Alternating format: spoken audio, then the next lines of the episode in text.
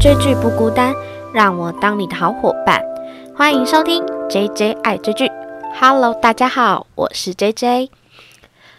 啊，非常开心大家还记得我这个频道。距离我上一次更新，好像也是一个多月前吧，将近两个月了。那这一段期间呢，我去了哪里？原本说要一周更新两次，然后。结果就默默的诶，就消失了在这个平台，应该也没有人发现啦。不过呢，嗯，这也是我今天想要聊这一部电影的原因。诶，我先破题好了。我今天呢，想要聊一部非常冷门的，就是电影，它叫《日日是好日》，然后是呃非常有名的日本演员，已经过世的树木希林的呃他的遗作。还有另一个女主角呢，是黑木华。第一集就聊这么冷门的电影，我应该也不算冷门啦，就是比较不是算这种商业片类型的电影呢。是什么原因呢？这就要说到，呃，其实这段期间呢，完全是这一部电影让我 拥有这个重新开始生活的能力。说到重新开始生活，是有一点点小夸张了啦。那不知道大家就是现在是二零二一年，我现在在录这个 podcast 的时候，正好是三月底了。那不知道大家二零二一年过得怎么样呢？我不知道大家就是在二零二零年，大家都说二零二零年是个鬼年嘛。嗯，大家在过完二零二零年时。不知道大家有没有一个新的期许，是觉得说啊，好希望就是二零二一年也可以就是过得更好，然后我们把所有不好的东西都留在二零二零年这样。结果没想到，如果把二零二零年当成雷阵雨的话，我觉得二零二一年完全就是暴风雨等级。至少在我自己身上是这样，没错。因为为什么我说到暴风雨等级呢？除了我的工作上有发生了呃蛮大的变动之外，就是我近期其实身边的长辈就是有呃生病啊过世的消息，所以老实说，我前阵子呢，其实是在我刚好也就是录完那个预告片之后，就是心情起伏很大，所以。我就经历了一段就是低潮期，然后 也有对生活的倦怠感吧。为什么我会刚好看到这一部电影叫《日日是好日》呢？主要是我有一个非常喜欢的 podcast，那他也是在聊电影的。他其中一集呢，就是呃聊到就是他看《日日是好日》，然后去。脱离可能生活中的低潮跟倦怠，然后我就想说，嗯，那我也来看看好了。结果没想到，我几乎真的不夸张，我几乎是整部电影哭着看完的。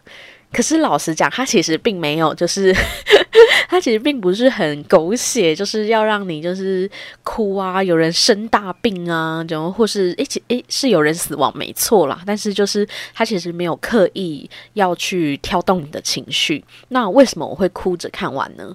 我觉得是我在这部电影里面就是找到了一个疗愈。那我也很喜欢这部电影的，呃，一些它的概念这样子，所以呢，我就非常想要把这部电影当成我的第一集，尽管它好像有点冷门，不过呢，我想要跟大家分享，就是我在这部电影里面看到的，嗯，五个可以脱离生活倦怠感或是低潮期的方法。有时候我们可能就想要，就是什么事都不做，或是什么事都做不了。那这个时候可能更加的责怪自己。那我在这部电影里面，就是找到了一个嗯平衡的能量。待会呢，就是可以跟大家分享，就是我在这里面看到的五个可以脱离生活倦怠感的方法。那首先呢，我们先稍微的简介一下这部电影好了。刚才提到，就是呃，这部电影是黑木华跟树木希林主演的嘛？那这两个都是实力派女演员。诶，这是一个日本电影，应该应该 就是 现在才讲，有人在意吗？对，它是一个日本电影这样子。然后，诶，不知道大家对日本电影是什么感觉？我很小的时候其实是没办法看日本电影的。嗯，那个没办法是指，因为我从小就还蛮爱看电影，而且我是我可能国小国中的时候就会一个人去看电影的这一种。小时候当然都是看一些好莱坞的商业片啊，所以就会很喜欢那种声光效果。那我小时候看日本电影的时候，都会觉得好安静，而且步调好慢好慢。我就想说，小时候看你真的会没有耐心诶。但是长大之后就开始懂得欣赏，其实就是有时候这个放慢脚步也是一种快乐，对。就开始懂这个慢的美学这样子，所以后来我就稍微会看一些日剧啊、日本电影啊这样。那来简介一下这部电影哦。刚才提到这是树木希影跟黑木华这两个实实力派女演员就是主演的嘛。那它其实是一部呃算是自传型电影，因为它是改编自一个日本作家，他叫森下典子，他的一本自传书籍叫做。日日是好日，茶道带来的十五种幸福。但是我从这部电影去稍微的认识了茶道，也认识了森下典子。所以这部电影呢，其实就是它有两条主线。诶，森下典子他其实是日本著名的就是茶文化学者。那这个故事就是两条主线，一条呢就是在他二十岁的时候，他是。如何从一个对人生感到迷茫彷徨之下，就是无意间开始就是学习了茶道。那学习茶道的老师呢，就是由树木希饰演的，就是武田老师。他这条主线呢，就是他学习茶道二十五年之后，就是呃开始当就是茶道老师之前的故事这样子。其实这一部电影要拍二十几年。代表他其实同时也就囊括了第二条主线，也就是森下典子的，就是人生经历。茶道算是他的一个持续已久的兴趣跟爱好。那同时间进行了，也就是他的人生了嘛，就是他从一个二十岁的少女，经历对工作的迷茫、爱情的失意，甚至是就是家人的离世，关于一个女子的成长历程。呃，你可以感受到这两行主线是相互交融的。他在学习茶道的时候，同时也去体悟自己的人生。那也在他自己的人生中去体悟了茶道。那在学习了这二十四、二十五年之后，他终于让茶道成为他的主业。那接下来呢，就想聊聊跳脱倦怠感的五个方法。不知道大家会在什么样的状况下碰到倦怠感？我自己呢，在这部电影就是看到五个可以更更正向去面对低潮跟倦怠的五个方法。那第一个就是找一件想学习的事情，然后去跳脱我们现在的生活模式。简单来讲，就是找回生活的热情啦。那这个呢，就是跟呃最初这个电影呃点子他会踏入茶道，前面讲过了，其实是一个偶然。这里指的学习呢，当然不是说哦，我一定要去学成一个大师啊，或是学成一个专家这样子。不要给自己太大的压力。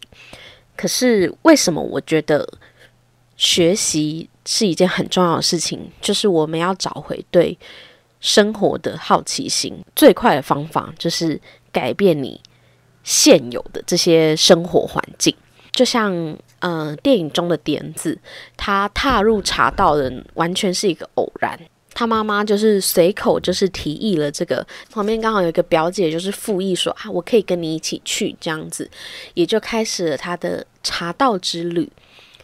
那老实说，在学习茶道的最初的时候，在身边的朋友啊，还有他的表姐，其实就是他跟他一个个性相当对比的一个角色，就是他们非常清楚的知道自己要什么，然后也对自己想要做的事情很有热情。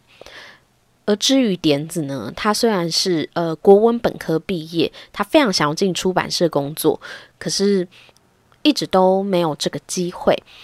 那在这之中，其实茶道呢比较像是陪伴他的一个角色。可是他在茶道里领悟到乐趣的那一刻呢，就是他在一个暑假之后，他其实很久没有学习茶道，可是他回来的时候。他的身体记住了，他并没有用他的脑思考，他的身体居然就记住了茶道的步骤。那后面会提到，茶道的步骤其实是非常繁复的，而且它是一个非常注重形式的艺术。那回归就是点子，他开始学习茶道这个契机，其实就是开始去嗯改变他的日常生活环境。那我自己呢？我的生活中每一个学习的契机呢，都是来自于我对生活有焦虑感跟倦怠的时候。因为通常在这个状态下，你其实，嗯，很容易就是对自己失去自信吧。所以我在这些状态下，我去尝试过运动，然后学习吉他，然后也学习过神秘学的东西。然后还有阅读啊，吸收新知，这些都是啊。顺带一提，其实我是一个，如果把我的一年拉开来看，我可能这个每一季都会有一次的倦怠期。我其实是一个情绪起伏有点大的人。我自己觉得应该蛮有可能是因为我本人就是一个有一点三分钟热度的人，所以我很容易在学习一个事物之后会毛下去，就是我会很用力的去学，然后学到某一个程度的时候，突然觉得啊，突然失去兴趣。如果你也是这样子的人，也不用孤单，还有一个我，我在这边就是陪伴着你。好，我非常理解，就是身为一个三分钟热度达人，来聊聊这个对待生活的 倦怠感，是不是有点冲突？不会，因为我，嗯，我自己觉得这些学习啊，我为什么说平常心？就是在这些学习之中，有些东西我留下来了，因为在不断做的过程中，我得到了成就感，跟发现自己真的很适合，而且可能有自信，就是可以一直做下去。那有些事情，就是我做了之后，发现啊，真的好像没有很适合我，诶。例如吉他，我吉他大概呃之前学了半年吧，后来就不了了之，因为我真的觉得手好痛。但我在那之中发现自己其实是一个对就是节拍很节奏感很强的音乐是很感兴趣，这有点差题，所以。我自己觉得，就是脱离生活的倦怠感，就是其中一个方法呢，就是像点子一样，开始一个新的学习，然后去保持平常心，改变你旧有的生活，也许你会看到一个不一样的风景，对不对？那第二个呢，其实呃，在点子啊，他刚开始学习茶道的时候呢，武田老师他一直提到的就是茶道，它是一个。先形后心，形是形状的形，心是内心的心。先行后心的这个艺术，什么叫先行后心呢？它的形呢，其实指的是形式。查到它是一个非常强调步骤，而且它有一个自己的礼仪，像是它最一开始呢，就有一个。呃，小智就是他清洁这个茶具的布，他们叫薄纱。薄纱如何折？然后他要放哪里？然后他在运用其他器具的时候，就是这个茶碗呢，他搅动茶粉，或是就是他要去沏茶的时候，他们走在那个茶室里，那个步伐，还有连那个窗户开的大小。都非常的讲究，这么注重一个形式的艺术呢，它其实是非常的复杂的。所以你身为观众，你在看那个电影的前半段的时候，也会想说：“哇塞，谁记得下来？”那一般我们在学习的历程中，我们如何去，例如我们看历史啊，或是或是数学公式啊什么的，我们是如何去记住它的？就是通常都会想要问为什么嘛，都会想要先知道它的由来嘛，就会想知道说：“诶，这个公式是怎么形成的？”这样子才方便记忆嘛，所以当然，那个呃黑木华饰演的这个点子呢，他当然就会问武田老师说，就是哎，他这些手法是什么含义呢？没想到武田老师居然回应他说：“嘿嘿，这背后是什么意思？嗯，我也不知道呢。”反正大家都这样做啊，奇怪了，嗯，为什么你这么喜欢问为什么呢？这样子还反问，就是，就老师还反问学生说：“哎，你你为什么要来问这个？就大家都这样做啊，哎，我老祖宗都这样子教下来了嘛，对不对？”所以刚开始看到的时候，你会觉得：“诶诶，这样子对吗？就是老师 老师不是应该这个解惑的吗？”诶，这样子问是对的吗？对，但是你看到电影的后段呢，你就会知道，其实，呃，对于茶道来讲，就是它背后手法的这些道理，其实不是很重要。茶道要说的就是不是理，不是道理的理，而是要教习茶者，他可以通过就是。沏茶的时候，去感受自己的身体，然后去听你自己心灵的体验，然后从中去体悟你的人生。对，就是这么有哲理的一门艺术。那其实我也是看了这部电影，才稍微可以理解一点点，就是茶道。我自己觉得这个过程呢，其实就是在教你，其实。我们可以让我们的脑袋先休息一下，我们可以学习茶道的精神。有时候我们不多加批判，不多加思考，去做一个不断重复的工作。就像我们工作上常常会遇到很多例行性的事物嘛。那每天每天这样做下去的时候，其实你会感到很容易感到倦怠。不过呢，我觉得，呃，在低潮期的时候，其实你真的要学习如何让自己的脑袋休息，去感受每一个当下。就是不管是你感到疲惫的当下，还是你觉得很无聊的当下，你就是静静的去感受它，去面对它。这个时候，其实就是一种一种。心灵的体验，而这些体验其实都是很独特的。那当我们可以感受到它独特的那一刻，其实也就能能够明白什么叫做日日是好日，就是每一天都是不一样的。那也就自然而然，就是会逐渐的去脱离所谓的倦怠。那刚才提到了。倦怠感呢，很常来自于不断的重复。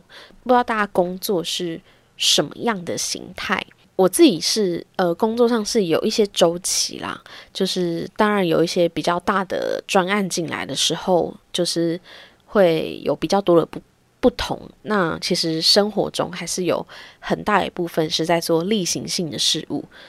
那在我待过几个职场的经验下。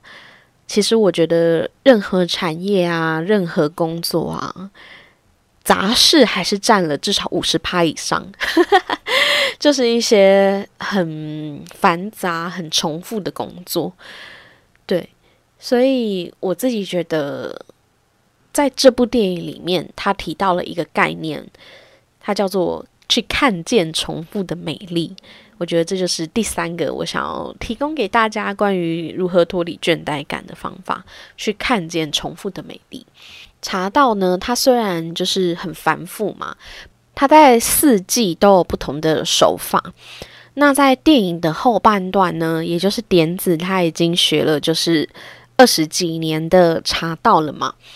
有一次就是在他们茶道聚会的时候，树木西林武田老师他说了一段话，我觉得非常感动，就是他去理解他所谓的幸福。他说：“每一年我们都在做重复的事，但是我最近开始觉得，能够这样跟同一班人做同样的事，是一种真正的幸福。就虽然它是一个如此繁复的动作，但是。”做着做着，做了一年、两年、三年、四年，也就上手了。在经历不断的重复之后，你可以去看见它的美丽。可是我觉得年纪越来越大，有时候你跟某一些朋友，就是今年我们可以相见，我们可以一起去做，例如运动或是爬山，就是做一些好玩的事，一起旅行。可是明年就不一定能够再会了。更何况是工作呢？老实讲，大家的职场应该也蛮常有所谓的流动吧。今年一起打拼的同事，可能明年就不不一样了，又换了新的一批人。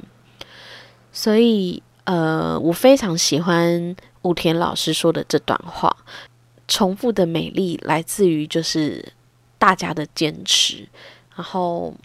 嗯，我们可能因为某一个原因而聚集在这里，而我们彼此的心都没有改变，才可能做到重复这件事情。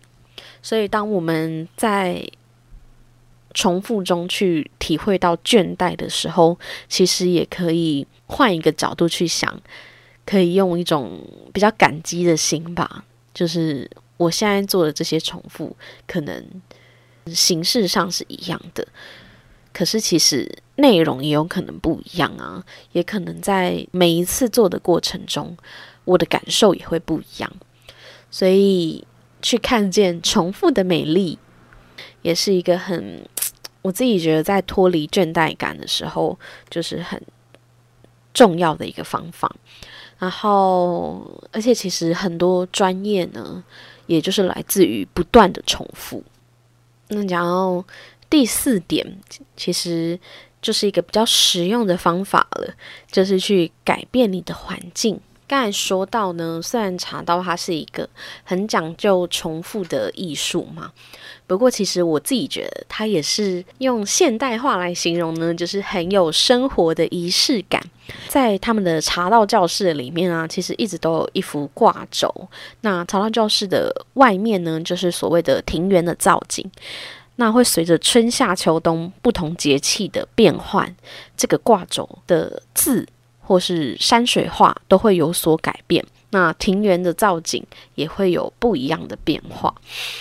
但唯一很有趣的就是，唯一不变的呢，就是挂在这个茶道教室横梁上面有一个，应该是武田老师所写的一个横幅的书法字，它上面写着。日日是好日，就是这一幅画呢，是始终不会改变的。这其实也就是这个茶道的精神，它其实就是要讲一个一期一会。虽然我们的每一天都好像在过一样的事情，可是我们外在的环境其实是不断的变化的。当我们认为我们的人生，走到了一个重复跟倦怠的时候，其实也可以学学茶道，比较做一些比较实际的事情，例如，嗯，换换就是床单的颜色，或是改变每天去通勤的路径。那在前一阵子呢，我也有经历过一个低潮，那我做的事情其实就是改变我房间的摆设。可能是添购一个，就是我自己就是买了一个，嗯，很好坐的椅子，也有去买，就是呃，去布置了一下我的房间，可能有挂毯啊，或是很漂亮的床单这样子。我跟你讲，真的很神奇。就当我开始去改变我的每日重复的外在环境之后，我的心情就突然好起来了。你真的能够感受到，就是其实，在日复一日的生活中，有很多事情，只要一点点的改变，它就不一样了。查到这个关于生活的仪式感这件事情，它的确可以去改善我们对于嗯人生的倦怠感，而且是很实质的。像我自己就是会定期添购一些新的衣物啊，就是定期会添购一些就是让自己会快乐的东西。我最近添购了就是一个新的运动鞋，这样子。那就要讲到我的第五点了，就是去找一个可以让你进行的东西，这样子，可能是冥想，可能是瑜伽，可能是运动，也可能是阅读。那在这部电影里面，很明显的就是茶道嘛。嗯，为什么要静心呢？其实我觉得静心在做的事情，就是去正视你的状态，去跟你的。心灵对话。那在嗯，女主角点子啊，她在学习茶道的二十几年间呢，其实她就是经历了很多人生的高低起伏，有工作上的失意啊，家人的离世啊，还有对于爱情的，就是分分合合。他在每一个。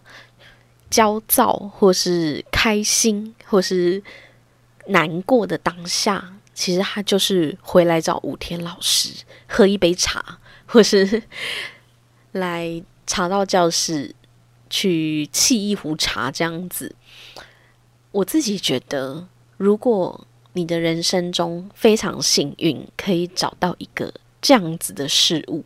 嗯，能够去分担你的生活的喜怒哀乐的事物是非常非常幸运的。我自己的经验呢，其实我以前是一个非常不喜欢运动的人，我可能一年运动不到一次的这一种。我在去年呢，就是有感受到，就是身体的机能，就是逐渐下滑。然后我也说，我一年就是有几次开始倦怠嘛，很容易倦怠跟低潮。那在这个时候，我都会想要学新东西。那我就是在去年的时候接触了瑜伽，那到现在差不多也就是快一年了。那对于我来讲，我自己在刚好看这部电影的时候，其实觉得，嗯，学习茶道的过程就跟瑜伽很相像。就是我当然也是哦，我有去报团体课这样子。那跟着老师学习的时候，其实你就是让你的身体自在的流动。然后刚开始当然也看不懂老师为什么要做这些动作啊，或是他为什么就是呃一下子这个叫下犬式，然后一下子边扭上去又扭下来，然后凹来凹去这样子。然后英雄式啊、歌式啊什么的，就是瑜伽有非常多的招式，我觉得跟茶道不相上下，不服来战，这样没有啦。就是我真心觉得，就是不管是任何一个专业，它其实都有它自己的一套形式存在。那我们刚开始学习的当下，都是照着做而已。但是你在做的过程中，你去放空自己的脑袋，照着做的时候，每一个人。我觉得应该都会有不一样的感受。那我自己是感受到一种，好像在身跟身体在玩游戏吧。然后你去感受你身体的流动，因为瑜伽的招式通常都是一组很顺的流动这样子。然后你去感受你的呼吸，然后去听。此刻你的内心其实是非常平静的，而且瑜伽很有趣的，就是你看它很多动作啊，好像是定在那里，可是它的定在那里，其实都是从身体的各部分，你一定要每个地方都发力，你才可以找到那一个平衡的点，不然你很容易就垮掉这样子。所以瑜伽就是一个看起来很安静、很平静。但是其实身体各处都很用力的一个，很用力的一个这个运动这样子。那我觉得我在这一段期间内学习瑜伽这一段期间内，得到最大的帮助就是一个是我发现啊，原来我的身体其实是有这么多力量的。然后第二个就是我找到了让我静心的存在，就是我自己把瑜伽课都当做一个舒压的这个运动，所以当我每周每周去练习的时候，我都同时去释放自己的情绪跟压力，在那一堂课去透过呼吸的训练，去透过身体的训练，对，所以。我自己觉得，在这部电影的最后啊，就是可以跟大家分享第五个跳脱倦怠期的方法，就是去找一个可以让你，嗯，去可能你已经有了，也可能你还没遇到，去找一个可以去承接你生活喜怒哀乐的一个活动。那其实最近还蛮多人在提的，就是冥想了。冥想是蛮嗯比较容易啦，就你在家里就可以做这样子。那有些人可能是运动嘛，对不对？就像我一样。那后续以后也可以提到，其实后来我在阅读也有找到这种平静感，对，所以。这就是我啊看这部电影，其实这部电影我觉得还有非常多可以聊的啦，聊一聊也聊蛮久的，所以稍微的复习一下我自己觉得可以脱离倦怠感的五个方法哦。第一个呢是找回生活的好奇心，就是可以去学习一样新的事物。那去改变你的外在环境嘛？那第二个呢，就是查到的先行后心，就是我们可以去放开自己的脑袋，不要对自己过多的批判，去正视自己的内心的感受。那第三个呢，就是看见重复的美丽，就每一次每一次的重复，其实都是得来不易的。我们彼此都是该怎么讲，一起一会啦，对。这也是它里面提到了一个很重要的特点，也就是第四个了，就是感受你的环境，去制造你生活的仪式感，让你的呃每一天呢都有那么一点点的不同。那第五个呢，就是如果幸运的话，可以去找一个去承接你生活喜怒哀乐，可以让你静心的方法，这样子。我这一期呢聊日日是好日，也就差不多到这里了。最后呢，嗯，我想要跟大家分享是，就是如果你跟我一样，也是刚好在这个生活倦怠感啊低潮期的人，你一定要记得有一个像我这样子的人，我都终于。愿意去重新的在生活中找能量，去开始创作，去制造新的可能性。那今年呢，我给自己的期许就是想做的事情就要马上去动，然后不要想太多。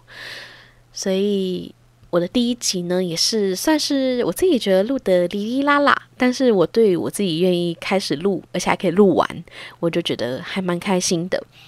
希望。你也可以像我一样，就是去脱离你生活的倦怠期，这都是一个体验跟一个过程而已。在面临低潮的时候，我们都要去想象，我现在，我现在其实还蛮转念的，我就会想说啊，我现在有多低落，我之后呢就会有多开心，这样子就会迎来更开心的，就是未来这样子。希望我的第一集日日是好日，有鼓励到大家。就你想想看，有些有人就是嗯，脚本也零零乱乱呐，然后 讲话也哩哩啦啦，讲到后面就是还是喉音这么多，就嘴巴很干这样子，对，都还可以录完一集 podcast，相信你也能够就是去脱离生活的倦怠感。那非常推荐这一部电影，你光是看黑木华跟树木希林演戏，你就已经很很值得了，对。所以，如果有兴趣的朋友，也欢迎去看看哦。那非常感谢收听这一集的 J J 爱追剧，这是 EP One，非常感谢你的收听。